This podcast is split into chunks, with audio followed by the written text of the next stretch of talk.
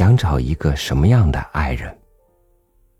或者说，你对你现在的爱人满意吗？我说这话当然没有任何挑事儿的意思，只是想让你重新审视自己，看一看你在爱的关系里扮演着一种什么角色。与您分享叶浅韵的文章，习惯了不用爱你。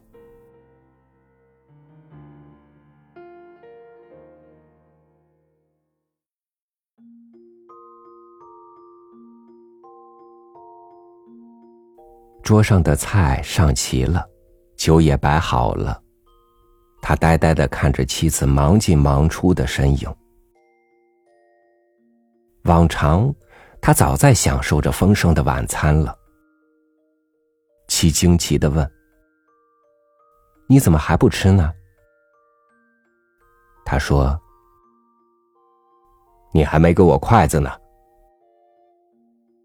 妻轻笑着递过筷子，然后又忙着去张罗牲口们的粮食。妻子知道，但凡上了餐桌，他必定就是家里的老爷，而他每每享受这样的待遇时，也从不会有些额外的客气或是礼貌。妻子习惯了这样的方式。每次在倒酒盛饭后，必定赶紧递上筷子，让他先吃。若是忘记了递上筷子，他一定一直端坐着，哪怕筷子就在他举手可得的地方，他也从不愿伸手。有一次，妻一进家门，就看见了桌上的杯盘，一个等饭吃的丈夫正在吸着水烟筒。眼皮也不抬的说：“你总算回来了，我饿得前胸贴在后背上了。”一向温柔体贴的妻子一下子没了好气。他说：“如果我死了，你喝西北风去啊！让你洗个碗你都不会。”他惊奇的抬起头来，一副无辜的样子，说。我洗了呀。七说：“你洗了吗？在哪里啊？”他指着柜子上那个碗说：“你看，在那里呢。”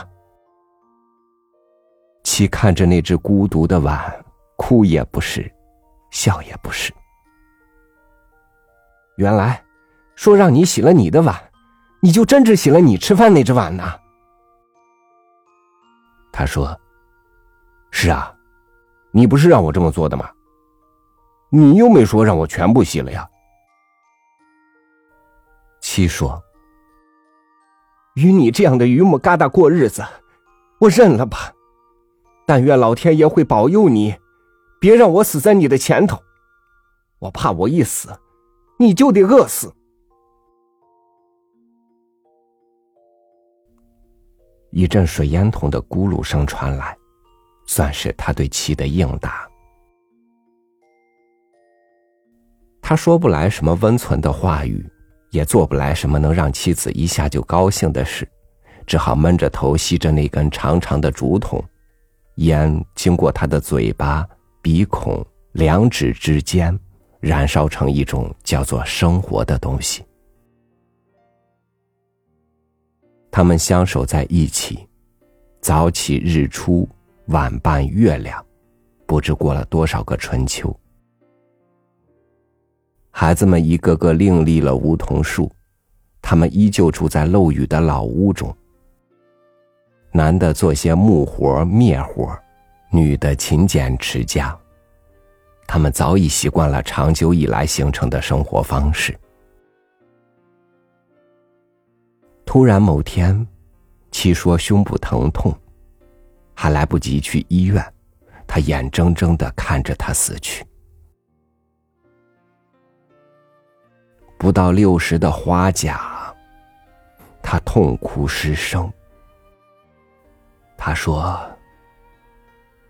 老天爷呀，你睁开眼，别惩罚我们呀。他只是讲错了一句话，你怎么就当真了呢？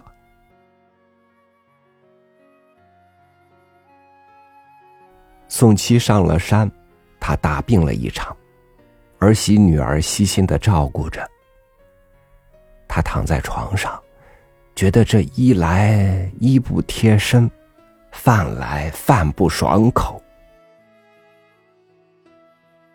病好以后，他吃起了轮饭，一个月在三个儿子家轮流吃饭，一家十天。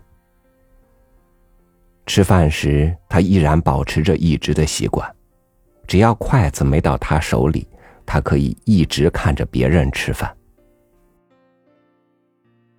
三个儿媳在一起的时候，总把这个当成笑话来讲。某天，不小心就被他听到了，他长叹了一声：“唉，老天是要作践我了呀。”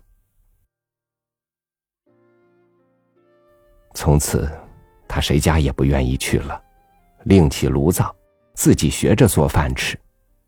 稀饭、干饭、面条、土豆，不管什么，胡乱的填饱肚子。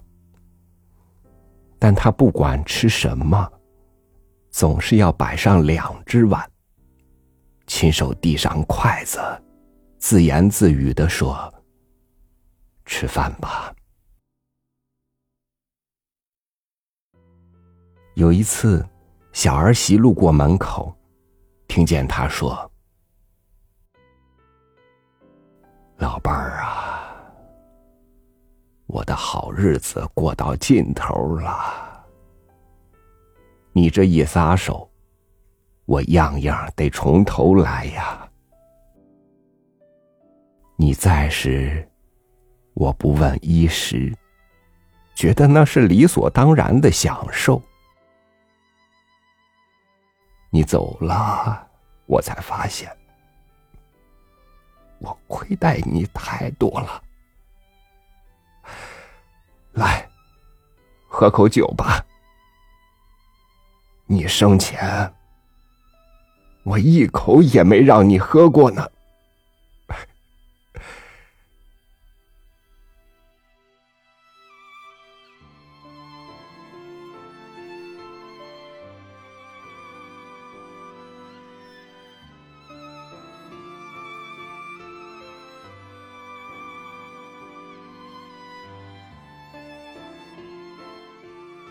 初相爱的人，在温柔和浪漫里互相试探，然后在岁月的催化下，慢慢有了相对稳定的相处方式。爱，也成了两个人之间的习惯，很少提及。但当爱隐藏于生活点滴的时候，它就变质了，或者说就不在了吗？它一直在。当你的习惯被打破的时候，你会在深深感受到它。但到那时，它可能真的就要不在了。感谢您收听我的分享，我是超宇，祝您晚安，明天见。